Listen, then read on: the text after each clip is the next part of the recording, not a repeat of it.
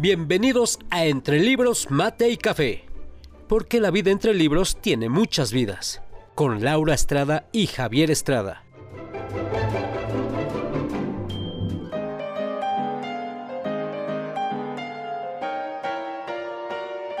Entre Libros, Mate y Café advierte que las opiniones vertidas en este podcast son de ávidos lectores a quienes les encanta compartir lo que leen.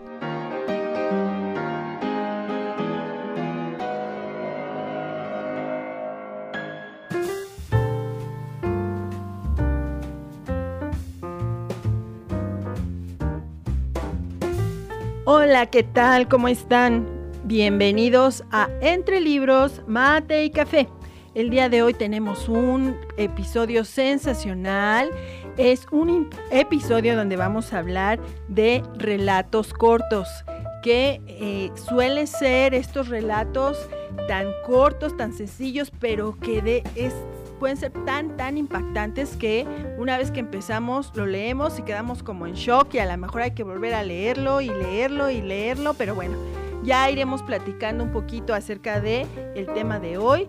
Eh, antes de continuar, quiero invitarlos a seguirnos en redes sociales. Estamos en Facebook como Entre Libros, Mate y Café. Y bueno, en esta ocasión estaremos hablándoles desde estos micrófonos Javier eh, y una servidora Laura. ¿Cómo estás Javier? Cuéntame un poquito cómo ha ido esta semana, qué tienes de nuevo para las personas que nos escuchan. Va a ser muy interesante, sobre todo para que nuestros amigos eh, puedan interesarse en, la, lectura sin tomar aquellas novelas o obras muy grandes. Yo creo que los relatos cortos son muy buenos para pasar un rato de tiempo, leer pronto y degustar literatura. Así es, así es. Bueno, pues mira, para abrir boca yo les voy a platicar que traigo un pequeño, un relato muy corto que se hizo en una edición como del libro, pero que en realidad es un relato de 2.798 palabras para los que les gustan los datos y las matemáticas. Es un eh, pequeño relato de Arturo Pérez Reverte que se llama Ojos Azules. Este em, pequeño libro, que es en realidad solo un relato, eh, llegó a mis manos eh, como un regalo de una persona que, quiero mucho y que, eh, bueno, en cuanto yo lo vi, me dije, ah, está chiquito, está cortito, después lo leo y, ahí lo fui dejando, dejando hasta que llegó el día en que dije, ay, bueno, ya, o sea, este es el momento. Y pues déjame platicarte, Javier, que este, cuando llegó el momento, eh, empecé a, andar sobre sus páginas, a leer y te puedo decir que en menos de una hora ya había leído este relato, que además es súper, súper maravilloso. De verdad que lo que hace Arturo Pérez Reverte en este relato es sensacional, porque, bueno, este relato nos habla acerca de eh, la noche triste acerca de eh, esa noche del 30 de junio de 1520 que conocemos muy bien como la noche triste. Pero bueno, eh, déjenme decirle que es un libro, eh, sí, escrito por Arturo Pérez Reverte y publicado por Seix Barral en una colección que se llama Únicos. Y bueno, también se dice por ahí que él tiene la idea de esta narración a partir de, que él ve un mural, un mural que está ahí en Palacio Nacional, que es un mural de Diego Rivera, donde él está, donde se ve a un niño con ojos azules, a un niño indígena pero con ojos azules. Yo puedo imaginarme el impacto de de, eh, bueno, yo he visto los murales en varias ocasiones, pero, y ve uno el detallito, pero te pasas de largo y a lo mejor en el momento te preguntas, ¿por qué hizo esto? ¿Qué pasó? Y entonces la, habilidad, la imaginación, el talento de Arturo Pérez Reverte em, empieza a funcionar, a funcionar, a funcionar y nos da como regalo este, este libro que bueno, es muy, muy crudo, si es un relato crudo, es un relato en el que vamos a encontrar mucho de la personalidad de... Eh, el español, el español que viene, el español que conquista, porque se ve que detrás de este relato corto seguramente él hizo una gran investigación detrás y pudo captar muy bien la esencia de una escena como esa. Entonces, además este, este pequeño libro, que como les digo se lee, como coloquialmente decimos en México, de una sentada, eh, resulta que este, está ilustrado, tiene unas ilustraciones bellísimas, de verdad, si pueden conseguirlo, consíganlo. Está ilustrado y eh, por Sergio Sandoval. Y bueno, es la verdad es, es una joya, es uno de esos pequeños libros que puedes traer en el, en el bolsillo sin ningún problema y que realmente es una joya. Recordemos que también es Arturo Pérez Reverte eh, fue eh, periodista. Creo que es algo que hemos estado eh, viendo en muchos escritores, ¿no? Que empiezan en esta área de las del periodismo, de, hacer labor de este tipo. Y bueno, de hecho él fue reportero en, en algunas guerras. Y creo que se nota que en esta narración se nota esta parte tan vívida porque seguramente tuvo que sacar del baúl de sus recuerdos unidos a este impacto que debió haber tenido en él ver esta pintura, este mural con este niño que seguramente llamó mucho la atención y que desbordó su imaginación. De verdad, yo lo recomiendo muchísimo y a lo mejor también acompañado de este libro yo les voy a recomendar para que podamos todavía más este, quedar inmersos en la atmósfera que está recreando eh, eh, Arturo Pérez Reverte con este libro, les recomiendo que lean también El otro Cristo español de Juan A. Mackay. Es un libro que nos va a hablar de muchos aspectos de la religiosidad que llegó cuando llega la conquista, cuando se empieza a extender toda esta eh, cuestión de, la religión en, América, en toda América Latina, y ahí vamos a entender muchas cosas muy interesantes acerca de eh, esta visión, esta cosmovisión que se da cuando se da el sincretismo. Eh, no sé si tú conocías este libro, Javier, cuéntame un poquito. Sí, sí lo he, leído y, me llama mucho la atención porque hoy por hoy ya poca gente habla un poco de la historia eh, prehispánica o neocolonial.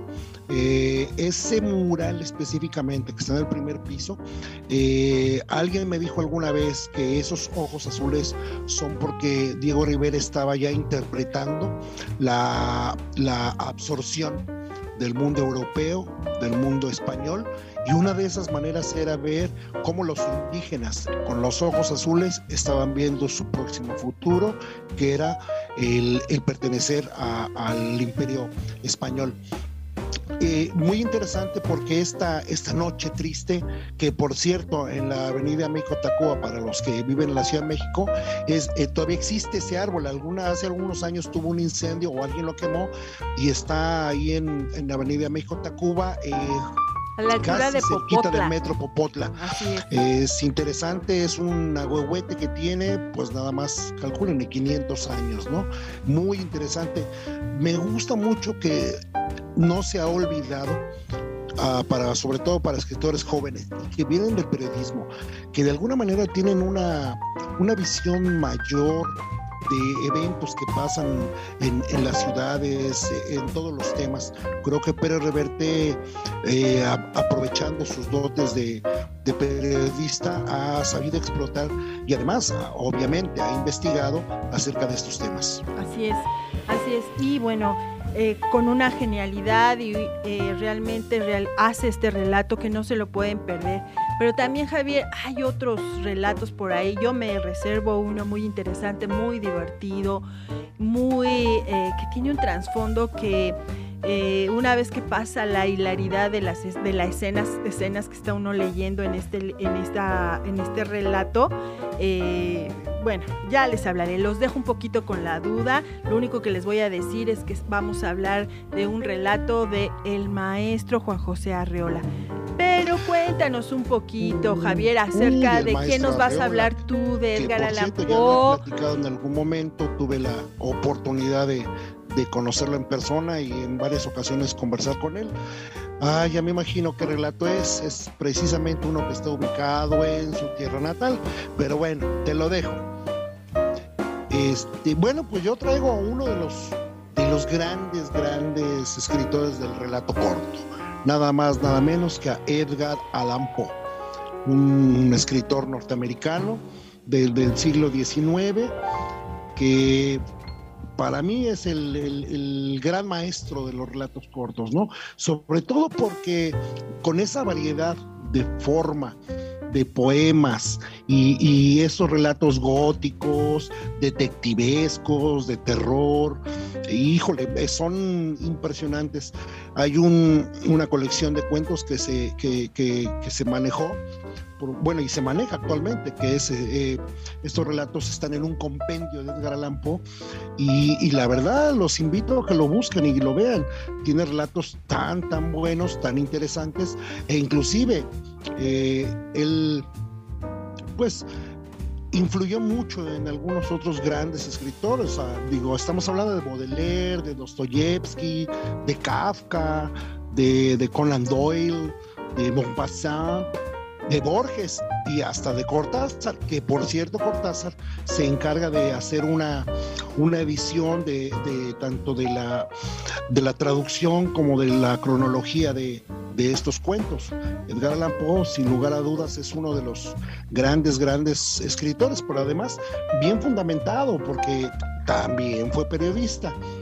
Y, y era un periodista muy, muy capaz, porque inclusive tenía conocimientos científicos de donde podía él eh, engarzar todas sus historias con un fundamento. Era muy admirador de Laplace, de Newton, de, Kepler, pero yo creo que vamos a divertirnos mucho y, e invito a, todos nuestros amigos a que vean, a, lean a Edgar Allan Poe. Hay gente que por ahí tiene el libro y no lo, no lo termina de leer, de verdad. Los invito, sobre todo hay dos o tres cuentos, relatos cortos que yo les voy a recomendar más adelante. Me imagino que estás hablando del cuervo y otras narraciones. Es correcto, la, el famoso compendio de narraciones extraordinarias. Así es que bueno, a mí me encanta, me, de ahí hay algunos relatos que para mí fueron sensacionales, aquel que habla de una carta por ahí y, bueno, que a la, mejor carta la carta, exactamente. Y bueno, por ahí nos vas a platicar un poquito de este, de este libro, de estas narraciones. ¿Cuál es tu favorita? ¿Cuál nos recomiendas así? Esta no la pueden dejar de leer. Ah, sin lugar a duda, los crímenes de la calle Morgue ese es un extraordinario cuento, es, es muy detectivesco, muy, muy al estilo así Sherlock Holmes, sin, con mejor hecho, donde se, se mueve toda esta situación de ah, hay un asesinato, no quiero de penetrar mucho para que los, los amigos puedan buscarlo, pero la forma en que va desarrollando la investigación del crimen ocurrido eh, eh, nos, va, nos va guiando, nos va interesando, porque es de estos cuentos que uno nunca sabe ni puede predecir qué va a pasar. La verdad es que el desenlace es tan, tan fuera de lo común que ni por un segundo nos pudo haber cruzado en la mente. Ese es para mí el mejor relato de, esta obra. El, hay otro que, es muy bueno, que se llama Berenice. Este es, la verdad es que es bastante tétrico, bastante complicado, pues esta situación donde la gente sufre, eh, donde viene inclusive también ese misticismo donde se habla mucho de qué significa el rostro, los dientes, esto que en el, en el siglo XIX se volvió a retomar un poquito todas estas eh, situaciones de querer interpretar cuando a la gente le pasa algo o, tiene algún sueño, querer interpretar que en, en, los, en los años consiguientes y la gente inclusive tenía su librito de la interpretación de los sueños, ¿no? Este, ese me gusta mucho también.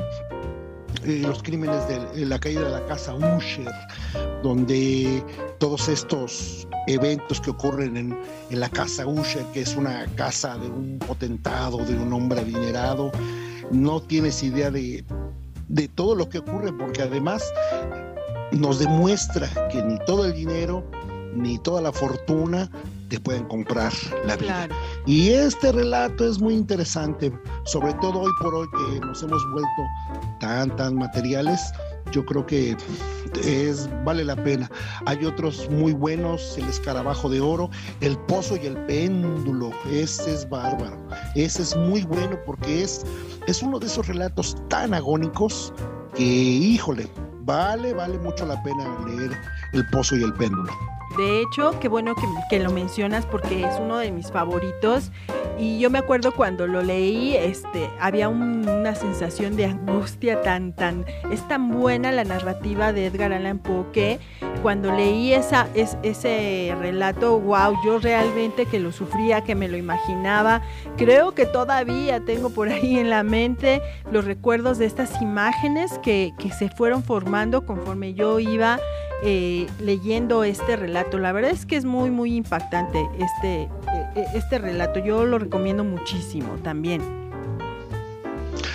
Sí, y yo creo que es Edgar Allan Poe es un escritor muy muy fácil de leer, es muy interesante. Yo creo que aquellos que quieren relatos cortos, no tan sofisticados, para mí esta es una muy buena forma de, empezar, aunque hay otros relatos cortos de otros escritores.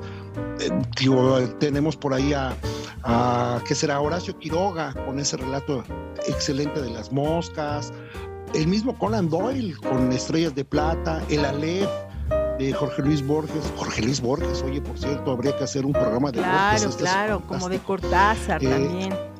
Eh, obviamente Benedetti con La Noche de los Feos, José Saramago, eh, García Márquez, y, también otro, otro muy buen escritor medio ficcioso que es Ray Bradbury, con la carretera. Ese es muy, muy bueno. Son de las cosas que, que la verdad quedan para, para entretenerse bastante. Y más adelante comentaremos de uno de nuestros grandes, grandes eh, narradores de relatos cortos. Te cedo. Regresando, regresando un poquito a la narración, al relato de Ojos Azules, y ahorita que hablabas de del árbol de la noche triste y esta calzada eh, para mí está llena de recuerdos porque caminar, por ejemplo, en una noche de previa al Día de Reyes y ir caminando sobre esta avenida, llegar al centro, eh, porque toda esta avenida te, te lleva hasta el centro, vas pasando eh, Popotla, en fin, Zanco, en fin, vas llegando hasta el centro, te lleva hasta el centro de la Ciudad de México y es una caminata muy, muy impresionante, sobre todo, por ejemplo, yo la recuerdo mucho en los días de previos al Día de Reyes, que se llena de juguetes, se llena de gente, es como una verbena, se llena también de puestos de comida, puedes encontrar desde un ponche, que es una bebida tradicional mexicana, que tiene muchas frutas, que eh, se prepara y a veces le puedes poner unas gotitas por ahí o unos chorritos de,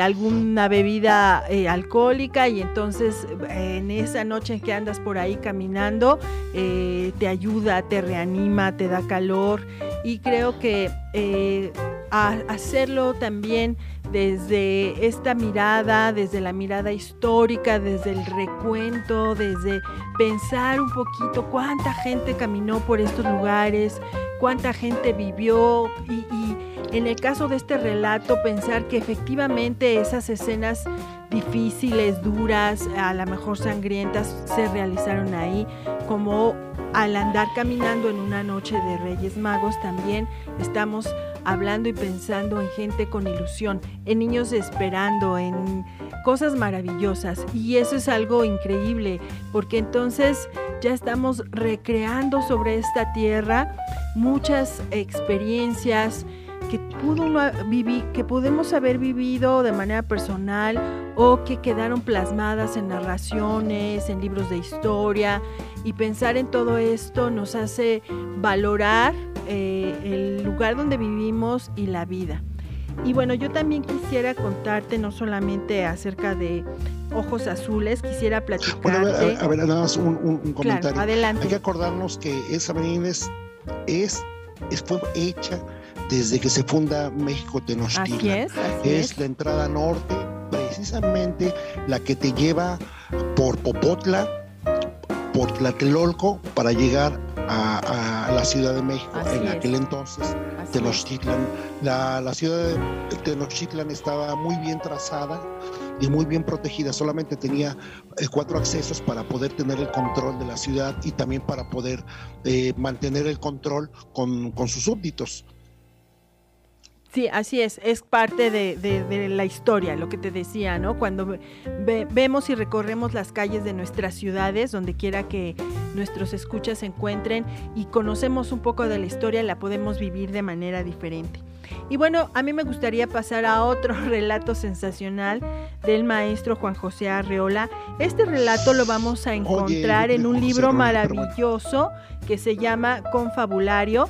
Eh, bueno, este libro eh, lo editó Fondo de Cultura Económica y ha tenido muchísimas ediciones. Y bueno, es, eh, es del maestro Juan José Arreola. Ahí vamos a encontrar cerca de 30 relatos maravillosos que podríamos incluso dividirlos en cuentos, en fábulas, en fábulas kafkianas, que es de, eh, bueno, justamente el relato del guardagujas del cual les voy a hablar, se le considera una fábula kafkiana y, si ustedes lo leen van a entender perfectamente el por qué. Y bueno, también cabe decir y mencionar que eh, en el 30 aniversario de, este, de la publicación de Confabulario, el gran Borges eh, hizo un prólogo y eh, llenó de elogios a el maestro Juan José Arreola, porque efectivamente Juan José Arreola tenía... A mí lo que me fascinaba de Juan José Arreola no solo, no solo era leerlo, sino escucharlo. Él tenía un programa eh, en televisión que era, era impresionante porque no tenía invitados, e, era él platicando, era él narrando y uno no sentía pasar el tiempo. Uno podía Era estarlo escuchando horas no y horas y horas al maestro Juan José Arreola y cuando ya interactuaba, cuando estaba en programas de, eh, en el que estaba acompañado de otras personas, bueno, era un, una delicia. Realmente el maestro Juan José Arreola tenía el don de la palabra, escrita y hablada. Es de, las, de los escritores mexicanos que para mí han sido siempre una delicia. Verlo, escucharlo, bueno, en su momento, eh, y lo bueno es que quedó ese registro histórico, ese registro eh, en sus programas que, que él tenía. Y bueno, ya pasando un poquito a lo que es el relato del guardagujas, a mí me encanta porque eh, desde eh, es como algo, pues sí, realmente increíble la forma en, que está hablando este narrador omnisciente que, sabe todo, que ve todo, pero además eh, cuando uno lee este relato te das cuenta que en realidad podrías ver o, o está detrás de este relato la vida misma, ¿sí?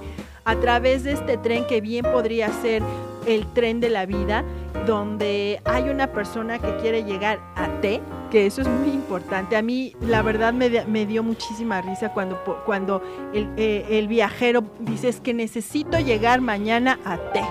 Y entonces en T cabe cualquier cantidad de palabras, cualquier cantidad de lugares, de ideas y bueno, ya desde ahí es, es maravilloso. Y luego la forma en que, eh, en que le, le, explican a este viajero cómo es que el, este sistema ferroviario es un poco diferente porque puedes abordar un tren y llegar quién sabe a dónde o no llegar.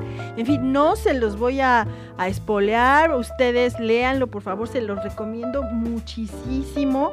A mí también cuando estaba, cuando yo leía este eh, esta, este relato, recordé aquel plan tan grande que tenía Porfirio Díaz de llenar a la República Mexicana de, eh, de trenes, de hacer que, los trenes cruzaran el país de un extremo a otro, de arriba a abajo, porque él tenía la idea de que eh, comercialmente hablando se llegara al puerto, por ejemplo, de Veracruz y de ahí se pudiera transportar todas las mercancías, en fin, se pudiera comercial y cruzarlo al otro lado del país.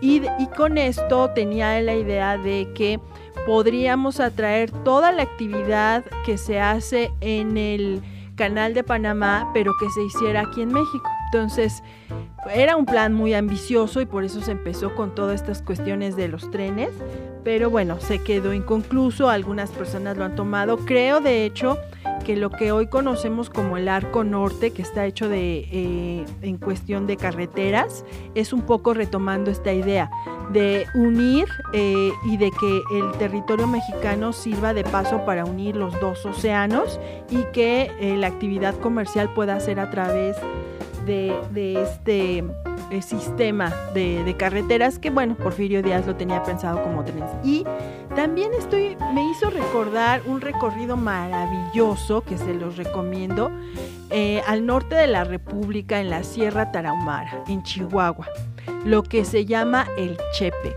Es toda una experiencia, es toda una experiencia hacer este recorrido en tren porque vas a, irte por paisajes increíbles. La Sierra Tarahumara es una maravilla, es sensacional estar ahí y me tocó ir en algún momento en que había festividades religiosas. Pero bueno, más tarde les comentaré un poquito acerca de este viaje maravilloso. Cuéntame, Javier, ¿qué más tienes?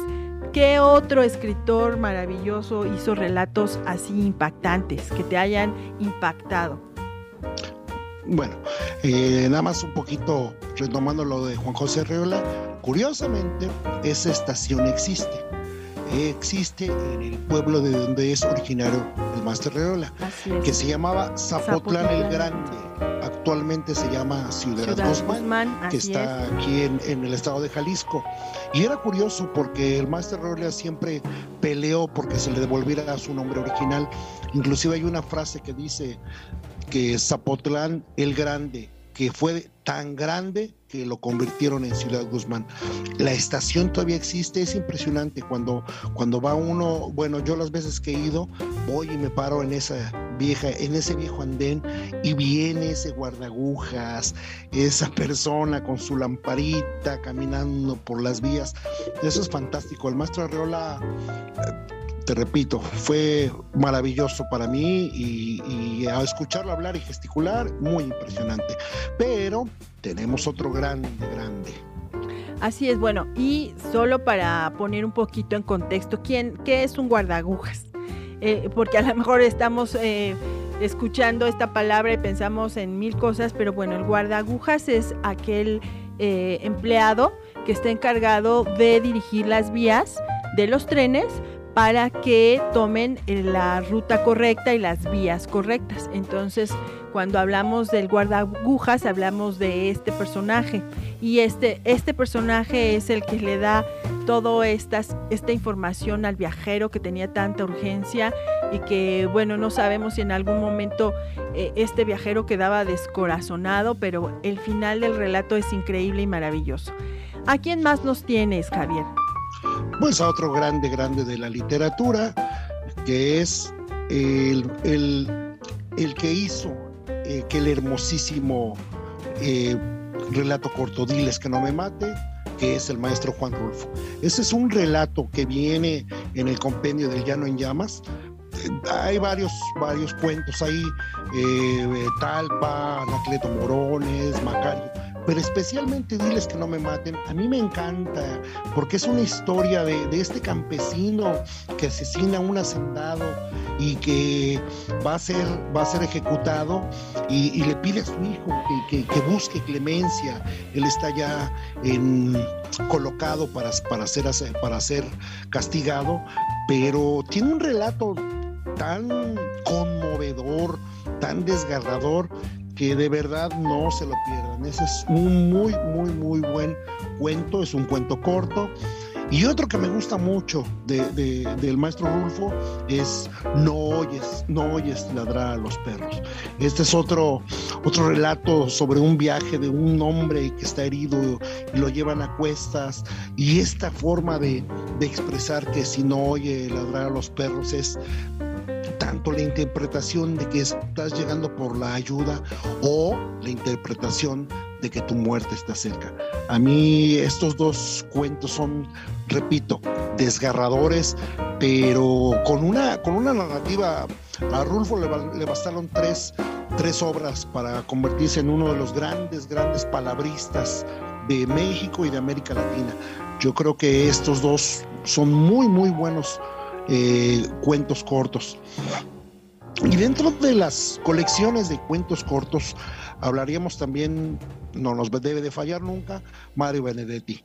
Yo recomiendo una colección de cuentos que vienen en, un, tomo que se llama Montevideanos, de los cuales, híjole, me encanta el presupuesto, los novios, no ha claudicado, ese es un excelente, excelente eh, cuento puntero izquierdo, que inclusive es, es una narración sobre un jugador de fútbol que pocas veces escuchamos hablar de, deportes en, algunos cuentos, pero lo narra tan brillantemente que eh, da gusto, da gusto, ¿no? Así es. Eh, bueno, yo también quisiera eh, hablarles de un librito que a mí me gustó muchísimo y que trae, ahí son cuentos, pero bueno, es, es el cuento hispanoamericano. Ahí va uno a encontrar realmente cosas maravillosas. Es un libro que todavía se consigue y que es, eh, bueno, de ahí podemos tomar cualquier cantidad de, narraciones y eh, se lo recomiendo mucho, el cuento hispanoamericano. Y hay uno que me acuerdo que yo leí, que eh, lo leí, pues creo que estaba todavía en la primaria y se llamaba Florilegio de Cuentos. Ese también se lo recomiendo muchísimo, es muy interesante. Ahí lo, lo, maravilloso de este tipo de libros que contienen relatos, fábulas, cuentos, es que lo puedes tomar en cualquier momento y lo dejas y lo vuelves a retomar y vas viendo diferentes estilos, vas viendo diferentes este, eh, formas de narrar y todas las, estas genialidades, ¿no? Entonces creo que esas recomendaciones tómenlas por ahí, les va a gustar muchísimo. Y bueno, pues ya solo también yo para concluir este relato y, hablar un poquito acerca de ese viaje maravilloso en tren por el norte de la República Mexicana, no se lo pierdan de verdad. Eh, van a recorrer todo lo que es la Sierra Tarahumara. Hay dos estaciones en las que se pueden detener, una de ellas se llama Divisadero Barrancas pueden bajarse ahí y hacer un recorrido por las cuevas, por los espacios de los tarahumaras, conocer la cultura de los tarahumaras y luego bajar hasta los mochis. De ahí se puede tomar un, eh, recorrido para incluso en algún momento cruzar el mar de Cortés, que es un mar sensacional, llegar a Baja California, bajar hasta Los Cabos y bueno, es algo maravilloso. Y bueno, volviendo nuevamente al guardagujas, les comentaba que es genial, es genial, me encanta cómo eh, la naturalidad con que el guardagujas le, le dice al viajero todo lo que le podría ocurrir, incluyendo no llegar a su destino, es pasmosa. Uno se queda con, eh, de verdad, ¿estás hablando en serio? ¿De verdad? Eh, no sabes si reírte, si asombrarte, si enojarte. Eh, esta forma de expresión que le da Juan José Arriola al guardagujas es maravillosa y te lleva desde la hilaridad hasta el no lo puedo creer hasta el de qué está hablando o empezarte a imaginar un tren desarmado, gente bajando por un acantilado y volver a subir pieza por pieza, cosas que van desde lo absurdo hasta lo hilarante. Entonces creo que este es un relato maravilloso de un experto como fue el maestro Arreola. Se los recomiendo de verdad.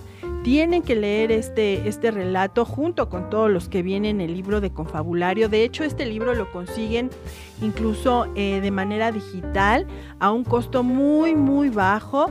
Vale la pena, de verdad que vale la pena que se hagan de este libro. Y también, de hecho, este libro parece, eh, fue de los primeros también que se editaron y que incluyeron colecciones eh, de libros de literatura mexicana, porque realmente es una joya. Entonces era obvio que tenía que entrar a todas las colecciones de escritores y de lecturas mexicanas.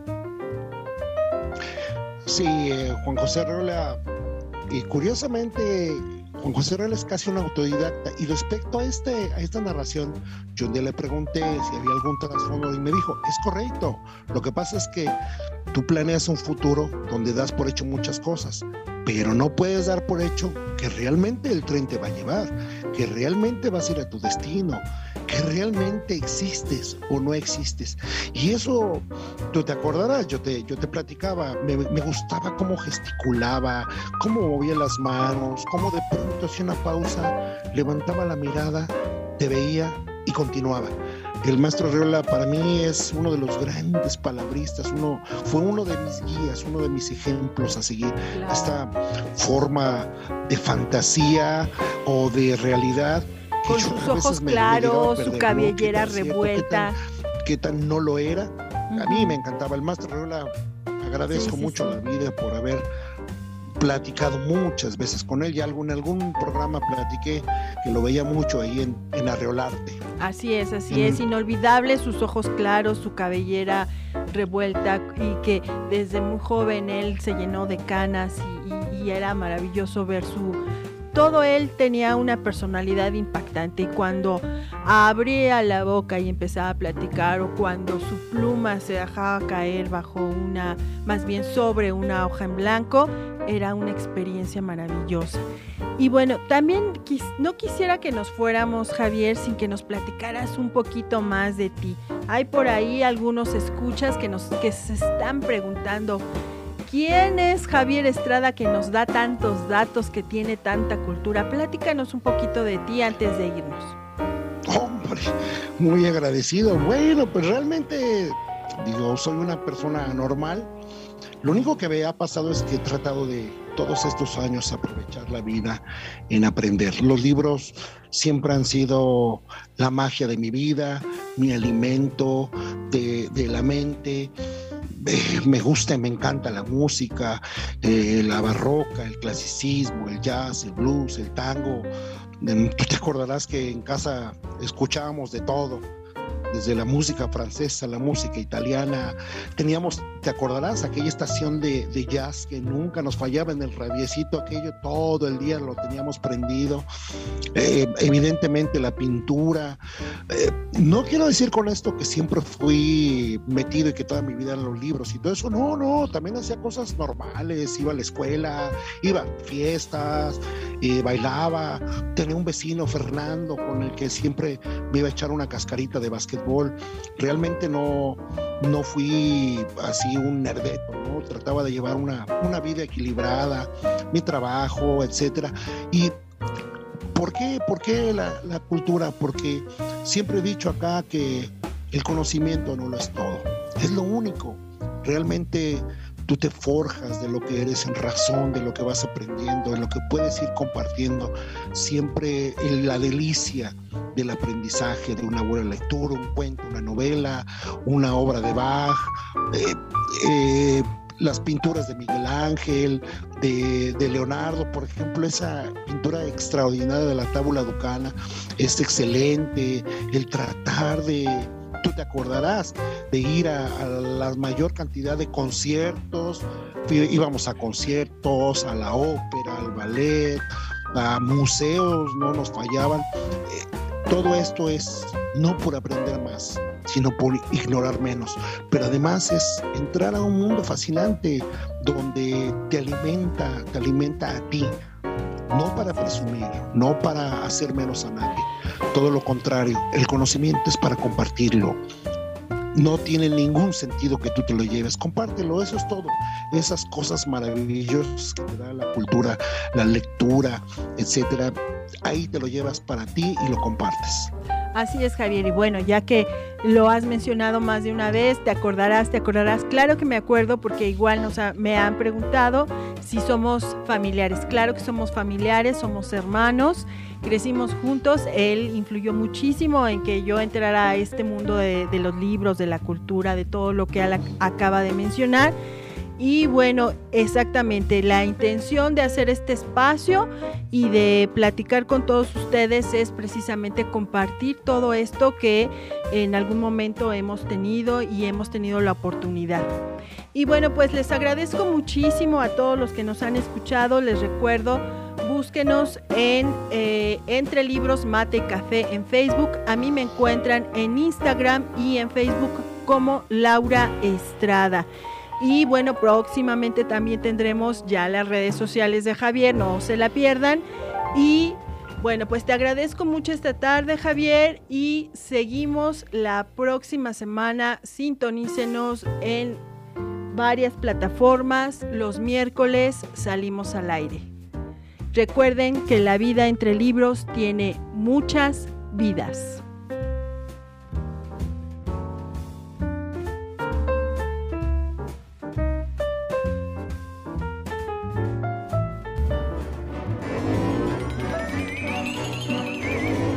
Esto fue Entre Libros, Mate y Café, con Laura Estrada y Javier Estrada.